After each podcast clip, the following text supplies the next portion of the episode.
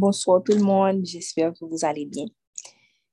Ça fait vraiment, vraiment, vraiment longtemps que je n'ai pas partagé le message. J'espère que tout le monde va bien. Et aujourd'hui est le dernier jour de la série, Les personnages discrets de la Bible. J'espère vraiment que cette série vous a béni. Je rends gloire à Dieu pour tous ceux et celles qui ont partagé, qui ont eu à partager un message pendant cette période. Bibiana, Kessie, Elisabeth, Grégory, Valérie, Diane. Um, on a eu plusieurs personnes et vraiment notre soeur Sarah. Et à travers chaque personnage, on a pu vraiment découvrir des aspects que peut-être, qui peut-être n'avaient pas attiré notre attention avant. Donc aujourd'hui, nous avons la fin de cette série. C'est le dernier enseignement. La semaine prochaine, nous aurons un message aussi. Le titre, c'est Dieu a-t-il des préférés? Ensuite, le 21 décembre, nous aurons un appel, mais pas pour partager un message, mais pour vraiment raconter l'histoire de ce ministère. Parce qu'il y a beaucoup de personnes qui sont nouvelles, qui ne savent pas comment le ministère est né, qui ne connaissent pas l'histoire vraiment derrière DASOC. Donc, avant l'année 2023, je pense que ce sera important de vous raconter l'histoire pour que vous sachiez vraiment comment tout a commencé. Et le dernier mercredi de l'année 2022, le 18 décembre, nous aurons une soirée de louange, un moment de louange pour remercier Dieu pour cette année et accueillir l'année 2023. OK. Merci Seigneur pour l'opportunité de partager ce message. Je prie que tu touches le cœur de toutes les personnes qui sont sur cet appel, Papa, et que tu plantes les graines qui doivent être plantées. Au nom de Jésus. Amen. Je vais vous poser une question. J'aimerais qu'on réponde dans le chat. Est-ce que quand vous allez voir un film au cinéma ou bien lorsque vous regardez un film à la télé ou bien une série, je ne sais pas, un film sur Netflix, est-ce que nous pas qu'on le film n'a fini et puis, on commence by cast. Ça veut dire qui est-ce qui t'a joué tel rôle, etc., etc. Qui d'entre vous reste pour regarder jusqu'à la fin ou bien qui prend le temps de lire toutes les informations sur la liste? Moi, je ne fais pas ça. Donc, quand il y a la liste, on met les, acteurs principaux, um, on met les acteurs principaux, pas vrai? Mais Kan je pa du casting, se pa solman les akteur, non? Apre sa, an vou di ki eske te responsable de l'ekleraj? Ki eske te responsable makiyaj? Ki eske te la pou met le van kan les akteur ave chou? Ki eske te la pou apote la nouritur entre le tournaj? Donk, loske le film fini, dan la list vreman, ya on met tout le person ki ete an background. Ki eske te pote kafe? Qui est-ce qui t'a fait, qui t'a fait petit soundtrack? Donc, c'est vraiment, vraiment long. Il y a beaucoup de détails. En général, la plupart des gens, soit ils ne regardent pas ça du tout, ou bien ils regardent pour voir les acteurs principaux les acteurs principaux pour aller les chercher, pour voir de quel autre film ils ont joué. Mais ce qui doit attirer notre attention, c'est que sans toutes ces personnes-là, même si nous-mêmes, on est focus sur les acteurs principaux, sans toutes ces personnes-là qui ont leur nom écrit tout petit, petit, petit, petit, petit, ça n'aurait pas pu, le film n'aurait pas été ce qu'il était parce qu'ils ont tous joué un rôle crucial.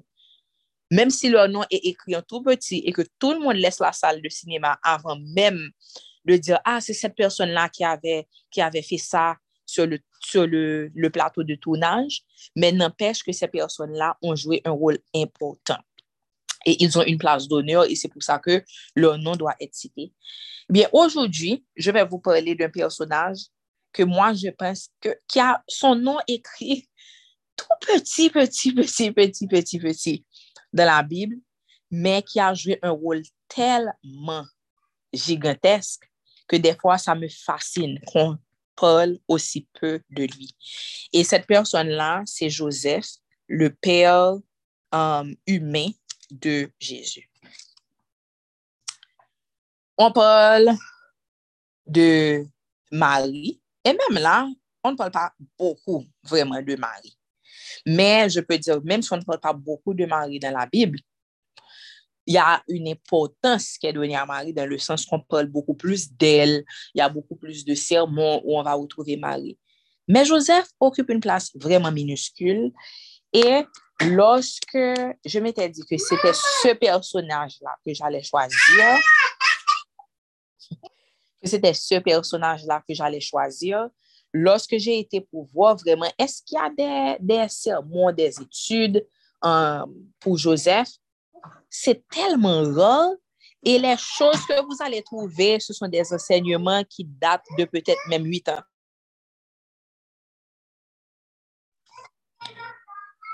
Ça veut dire que c'est un sujet qui n'est pas populaire du tout. C'est un personnage qui n'est pas populaire du tout. On ne s'attarde pas vraiment sur lui. Mais cependant, on va voir ensemble qu'on peut apprendre beaucoup de choses du caractère, de la vie de Joseph. Dans Matthieu 1, à partir du verset 18, on dit, la parole de Dieu nous dit, voici de quelle manière arriva la naissance de Jésus. Marie, sa mère, ayant été fiancée à Joseph, se trouva enceinte pour la vertu du Saint-Esprit, avant qu'ils eussent habité ensemble. OK? Ça veut dire qu'ils ne s'étaient pas connus. Ils n'ont pas fait sexe. Joseph, son époux, qui était un homme de bien, et qui ne voulait pas la diffamer, se proposa de rompre secrètement avec elle. Je vais m'arrêter là. Là, um, il y a peut-être quelque chose qui peut porter à confusion pour certaines personnes. C'est qu'avant, on dit qu'ils étaient fiancés, ils n'avaient pas encore vécu ensemble. Et après, on dit, voici, et Joseph, son époux. Donc, juste pour clarifier pour certaines personnes, de la culture juive, OK, les fiançailles étaient une étape très importante. Lorske tu ete fiyanse avek kelken, yo te kaziman konsidere ke ou gen tan engaje. La sol chose se ke vous n'alliez pas habiter ensemble comme des époux, mais la, la, la période de, de, de engagement était très, très, très sérieuse. C'est-à-dire qu'une fois que tu es engagé avec quelqu'un, et la plupart du temps, dans cette culture-là, c'était des mariages arrangés depuis longtemps. Donc, c'est pour ça que des fois, vous allez voir qu'on dit fiancé, des fois qu'on dit époux, mais ils n'étaient pas encore mariés, ils n'avaient pas encore vécu ensemble. OK? Ils étaient fiancés, donc c'est juste pour clarifier pour vous. Donc, c'est arrivé qu'elle se retrouva enceinte hein, par la vertu du Saint-Esprit. Matthieu n'est pas vraiment resté sur comment c'est arrivé, comment l'ange était venu annoncer à Marie qu'elle allait être enceinte, mais si vous lisez les autres évangiles, il y a plus de détails. Mais Matthieu est passé très rapidement sur ça pour aller directement à Joseph. Et on nous dit que Joseph, son époux, qui était un homme de bien et qui ne voulait pas la diffamer, se proposa de rompre secrètement avec elle. La première chose qu'on peut tirer de ce passage-là, c'est que Joseph était un homme de bien. Si vous allez dans différentes versions, vous allez voir que on dit que Joseph was a righteous man. Et si on va encore plus loin pour voir dans la traduction, dans les écrits originaux en grec, le mot qu'on utilise pour righteous, c'est pas comme quelqu'un qui, qui était parfait, qui faisait tout bien. Mais ce que ça signifie vraiment le, avec le mot grec, c'est que c'était quelqu'un qui avait à cœur de suivre les lois de Dieu. C'était quelqu'un qui aimait Dieu. Donc ça, c'est la première chose qu'on voit de Joseph, que c'était quelqu'un qui aimait Dieu. Il avait à cœur de faire la volonté de Dieu. C'était un homme bon. Et on vous dit que parce qu'il était un homme bon, il ne voulait pas diffamer Marie. Un autre détail que vous devez avoir, c'est que dans cette culture, c'était très strict contre les femmes. L'adultère était vraiment mal vu et encore pire lorsque c'était une femme qui commettait l'adultère. Donc, Joseph aurait pu non seulement se sentir tellement humilié qu'il voudrait justement faire payer Marie selon la loi.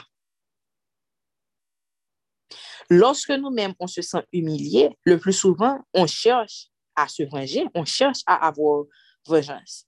Et il avait tous les outils nécessaires, toute la facilité qu'il aurait pu avoir pour pouvoir justement montrer que Marie était une femme impure, que Marie avait commis un péché. Et il n'y a personne dans cette culture-là, dans ce temps-là, personne n'aurait défendu Marie. Donc, ça, c'était quelque chose de cash qu'il aurait pu avoir.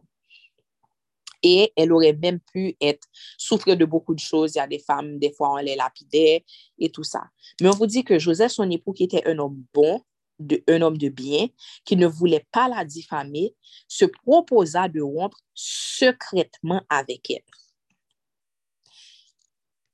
S'il était fiancé avec Marie, on peut croire que, je ne veux pas croire que, lorsqu'il a appris que Marie était enceinte, et il n'avait pas encore eu la visite de l'ange pour lui confirmer que c'était du Saint-Esprit, nous qu'à imaginer, humainement parlant, parce que c'est important de lire la Bible avec des lentilles humaines ne pas les voir comme des personnages extraordinaires. Lire la Bible, les évangiles, les, épîtres, avec des lentilles humaines. Ou gon fi, ou fiancé avec elle, c'est mariage planifié, et puis elle est enceinte et tu sais que c'est pas de toi. Quel sentiment devait lui traverser à ce moment-là? Peut-être humiliation, peut-être que ça avait frappé son estime de lui-même, Peut-être qu'il s'était senti trahi, blessé, triste. On ne sait pas, mais il y a plusieurs sentiments valables qui peuvent être attachés à cette expérience-là qu'il avait vécue. Mais néanmoins, dans sa bonté et dans sa compassion, il avait décidé de rompre secrètement avec elle. Il n'a pas cherché à se venger. Il n'a pas cherché à l'humilier. Il n'a pas cherché à la faire payer pour ce qu'elle avait fait mais dans sa bonté, il a usé de compassion pour elle et il voulait le faire secrètement. Donc, ça dit beaucoup du caractère de Joseph parce qu'il voulait protéger Marie. Ensuite, comme il y pensait, à partir du verset 20, voici un ange du Seigneur lui apparut un songe et dit, Joseph, fils de David, ne crains pas de prendre avec toi Marie, ta femme, car l'enfant qu'elle a conçu vient du Saint-Esprit. Elle enfantera un fils et tu lui donneras le nom de Jésus. C'est lui qui sauvera son peuple de ses péchés. Tout cela arrivera afin que s'accomplisse ce que le Seigneur avait annoncé par le prophète. Voici, la Vierge sera enceinte elle enfantera un fils et on lui donnera le nom d'Emmanuel, qui signifie Dieu avec nous. On s'arrête là un moment. La deuxième chose qu'on peut voir à travers ce passage-là, c'est que lorsqu'on a une bonne disposition de cœur, Dieu nous invite à sa table. Parce que Joseph était un homme bon. Because he was a righteous man. Parce qu'il avait un cœur pour servir Dieu et faire la volonté de Dieu, il, il était un outil parfait pour que Dieu l'invite dans son plan. Des fois, vous ne serez pas le caractère principal d'une histoire, ou bien vous ne serez pas le caractère principal de quelque chose de grandiose que Dieu va faire. Mais avec la disposition de votre cœur, il peut vous utiliser comme un outil clé pour que cette chose-là s'accomplisse.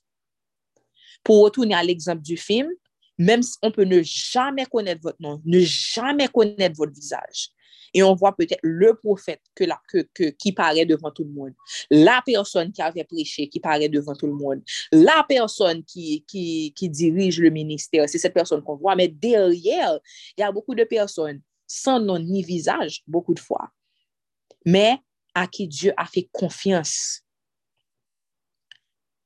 souvent, des fois, dans le, ministère, au sein de ce ministère, comment Dieu me montre des fois des gens qui sont, qui ont ce caractère-là de Joseph, c'est lorsque, par exemple, Dieu me dit quelque chose et puis il envoie quelqu'un du ministère me donner la confirmation. Mais je ne vous parle pas de choses générales, donc des choses très intimes. Donc là, je dis, ah, Dieu me donne le libre arbitre pour faire confiance à cette personne-là. Paske bon Diyo pap jom revele de bagaj sekre ou bien tro intime par rapport a mwen, si il se ke se kelken ki ne ve pa mwen bien, ou bien kelken ki jalou, etc. Ya de chouz kle ke Diyo revele a kelken par rapport a mwen men, je di, ah, se poske Diyo a vu ke set person a un karakter de Joseph. E diyo ke, moun nan ka pa paret nan sa bon Diyo bezwe fe a, me c'est quelqu'un de confiance, c'est quelqu'un qui peut être utilisé. Donc, qu'est-ce que ça nous dit là, cette partie-là? C'est que lorsque vous avez la bonne disposition de cœur, lorsque vous êtes dans la bonne position devant Dieu, Dieu vous invite au plan qu'il a. Dieu vous invite. Parce que si Joseph était quelqu'un qui pouvait faire obstacle au plan de rédemption pour l'humanité, il n'aurait pas hésité à retirer Joseph de l'équation. Mais Joseph était tellement bon. Dieu voyait son cœur et il voyait que son cœur était tellement bon qu'il a envoyé un messager, un songe, lui expliquer la situation. Donc, c'était une invitation au plan divin de Dieu. Joseph a été invité dans le processus quand il était prêt à être utilisé il était prêt à, être utilisé pour le grand plan de Dieu, même si cela impliquait rester en background complet.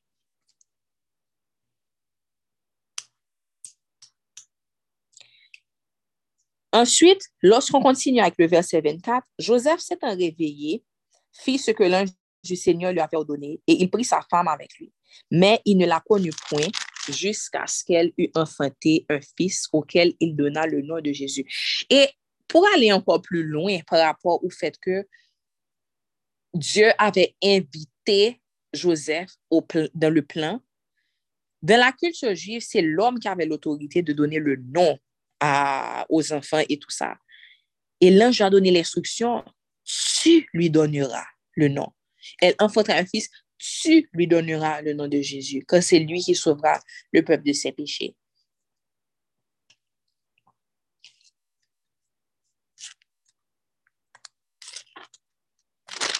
Ensuite, on voit après la naissance de Jésus, OK, um, si on va directement de Matthieu 2, verset 7, on voit que le roi Hérode qui fait appeler en secret les mages, parce que les mages avaient vu l'étoile, ils savaient que le Messie était venu, etc. Ça, d'après les études théologiques, beaucoup de fois, surtout pour la Noël, etc., on voit une image des mages qui, qui viennent adorer un petit bébé dans la crèche.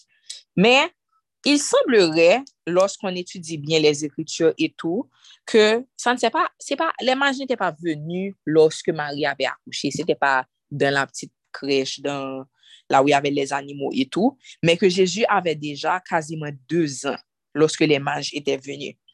Et c'est pour ça que vous allez voir aussi que ça fait du sens parce qu'on dit que Hérode avait donné l'ordre de tuer tous les enfants âgés de deux ans et en dessous. Il y a un temps qui s'était passé entre la naissance de Jésus et la visite des mages. Alors, Hérode fit appeler en secret les mages et sentit soigneusement auprès d'eux depuis combien de temps l'étoile brillait. Puis, il les envoya à Bethléem en disant, Allez et prenez des informations exactes sur le petit enfant. Quand vous l'aurez trouvé, faites faites-le moi savoir afin que j'aille aussi moi-même l'adorer. Après avoir entendu le roi, ils partirent et voici l'étoile qu'ils avaient vue en Orient marchait devant eux jusqu'à ce qu'étant arrivé au-dessus du lieu où était le petit enfant, elle s'arrêta. Quand il aperçut l'étoile, ils furent saisis d'une très grande joie. Ils entrèrent dans la maison, OK? Souligner ça, ça dit maison, c'était pas dans, dans la, comment on appelle ça déjà, là où Marie avait accouché, l'étable, ce n'était pas dans une étable, dans la maison, virent le petit enfant avec Marie, sa mère, se prosternèrent et l'adorèrent. Ils ouvrirent ensuite leur trésor et lui offrirent en présent de l'or, de l'encens et de la myrrhe. Puis, divinement averti un songe de ne pas retourner vers Hérode, ils regagnèrent leur pays par un autre chemin. Ensuite, on voit que Hérode, euh, qui avait compris que les mages n'allaient pas retourner, il était très en colère, ok, et il a ordonné de faire massacrer tous les enfants garçons de deux ans et moins. OK. Mais vous allez voir que il y avait un ange. Joseph se leva. Quand on est dans Matthieu 2, verset 13, lorsqu'il fut parti, voici un ange du Seigneur apparut en songe à Joseph et dit, Lève-toi, prends le petit enfant et sa mère, fuis en Égypte et reste-y jusqu'à ce que je te parle car Hérode cherchera le petit enfant pour le faire périr. Dans ça, on voit que Joseph savait suivre, obéir les instructions de Dieu. Non seulement yo di l deplase, men yo di l patounen jiska skem bin pale avon ankon. Chak fwa ke il recheve un instruksyon, Joseph ete pon a obeye. Men se pa jist kom si Joseph ap leve, pi chak le yo di deplase gon ka e kapten li yon kote.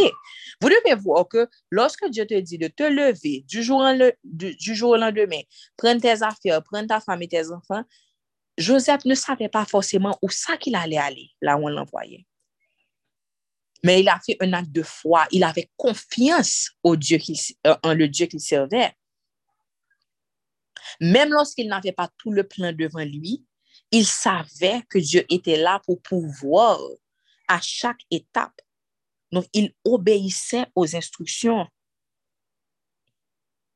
Il obéissait sans même avoir toute la révélation.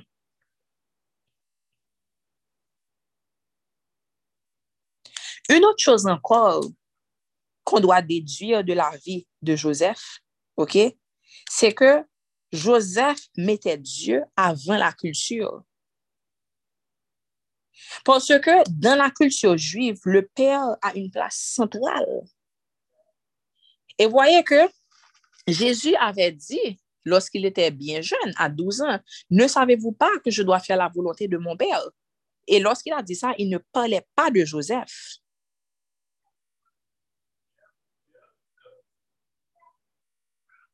Il ne parlait pas de Joseph. Ça veut dire que Joseph savait s'effacer. Il savait s'effacer. Parce qu'il aurait pu utiliser son autorité pour dire à Jésus quoi faire. Mais il savait qu'il y avait un plan qui était beaucoup plus grand. Donc, il mettait la volonté de Dieu devant la culture. Et nous-mêmes aussi, en tant que chrétiens, ça peut nous servir d'exemple. Des fois, on est tellement attaché à une tradition ou bien comment cette chose-là avait l'habitude d'être faite que des fois, on passe à côté de l'instruction de Dieu. On a du mal à suivre les instructions de Dieu.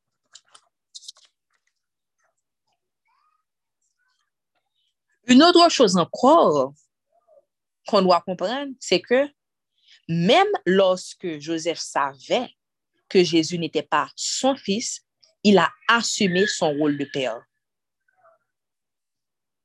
il a assumé son rôle de père. Parce que non seulement vous dites que Joseph était un homme bon, il a su protéger Jésus et Marie chaque fois qu'ils étaient en danger pour aller quelque part. Mais vous devez voir aussi, on ne sait pas à, à, quel moment Joseph était mort, mais on sait pour sûr, d'après les Écritures, qu'à l'âge de 12 ans, Joseph était encore vivant. Lorsqu'ils avaient perdu Jésus et que Jésus était resté enseigné dans le temple. Ça veut dire que pendant tout ce temps-là, Joseph avait pourvu pour sa famille. Il s'était occupé de Jésus. Et on dit que tout le monde le connaissait comme le fils de Joseph. Il n'a jamais renié Jésus comme fils. Il lui a appris beaucoup de choses dans son atelier parce qu'on dit que Jésus aussi, il travaillait aussi avec Joseph. So, beyond that, le fait que Jésus n'était pas son fils biologique comme ses sœurs, comme Jacques et les autres enfants que Marie et Joseph ont eus, et non, pour ceux qui ne savent pas, Marie n'est pas restée vierge. Je pense qu'il y a des gens qui pensent ça, à mon grand étonnement. Um, ils ont eu d'autres enfants, des filles, des fils. Jésus avait des frères et des sœurs. Mais même s'il savait que Jésus n'était, c'est pas lui qui avait conçu Jésus, il l'a élevé comme son propre fils. Il lui a, il lui a enseigné des choses. Donc, il a joué un grand rôle dans son éducation.